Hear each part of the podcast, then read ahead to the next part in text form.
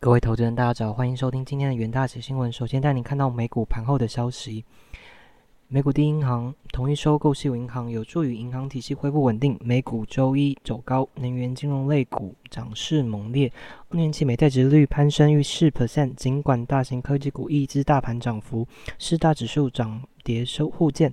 道琼指数收红近两百点，标普。五百指数小涨零点一六 percent，纳斯达克指数收低零点四七 percent，与费城半导体指数错黑一点二一 percent。第一共和银行暴冲逾十一 percent。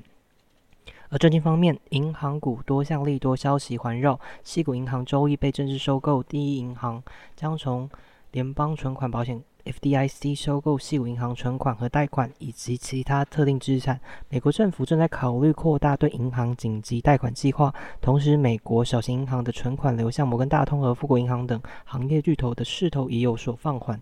美国参议院金融委员会周二将针对银行倒闭问题举行听证会。联准会金融监管副主席巴尔周一发布证词，提到西谷银行倒闭是管理不善的教科书案例。该银行长期没能解决存在的问题，而且具讽刺意味的是，它最终成为强化资产负债表所采取的行动，却引发挤兑潮，导致该银行快速倒闭。瑞士金融市场监管局 （FINMA） 表示，该机构正在考虑对瑞银集团收购信贷后，是否对瑞信管理层进行处分。国际油价飙高，在推动能源股走强。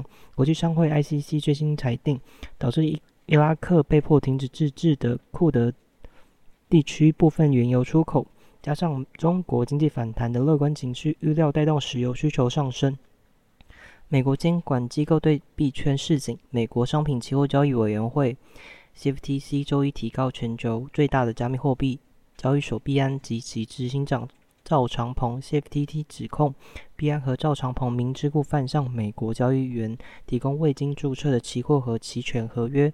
世界银行周一警示，全球经济可能站在酝酿失落的十年，但经历工作、提高生产效率和加速投资等政策可以扭转此趋势。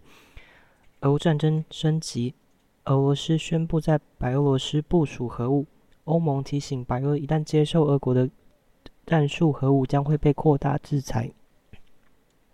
接下来进到三分钟听股期的部分，首先带您看到巨阳期货，因巨阳的产品组合丰富性、短单生产能力以及产能地区优势，使其对对库存调整冲击下，接单表现优于同业。加上美系客户库存调整接近尾声，预期在二零二三年第三季重启拉货。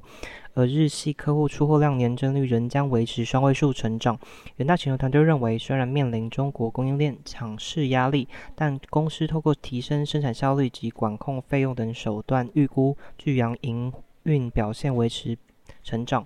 十二月十七日，巨阳期货上涨一点五一 percent，期价筑底完成涨势再起。接下来带您看到弱势股及台泥期货，由于通膨和疫情导致下石油需求疲弱，加上燃煤等生产成本增加，台泥二零二二年度税后净利五十四点零五亿元，年减七三 percent。经公司董事会决议，每股拟配发零点五元的现金股息，预估现金值率仅一点三 percent，远低于过往平均水准。远大全球团队认为，目前的水泥产业产品报价与销量不如预期。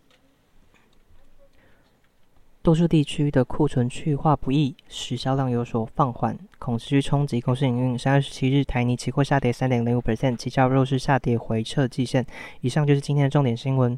明日同一时间，请持续锁定远大旗新闻。谢谢各位收听，明日再见。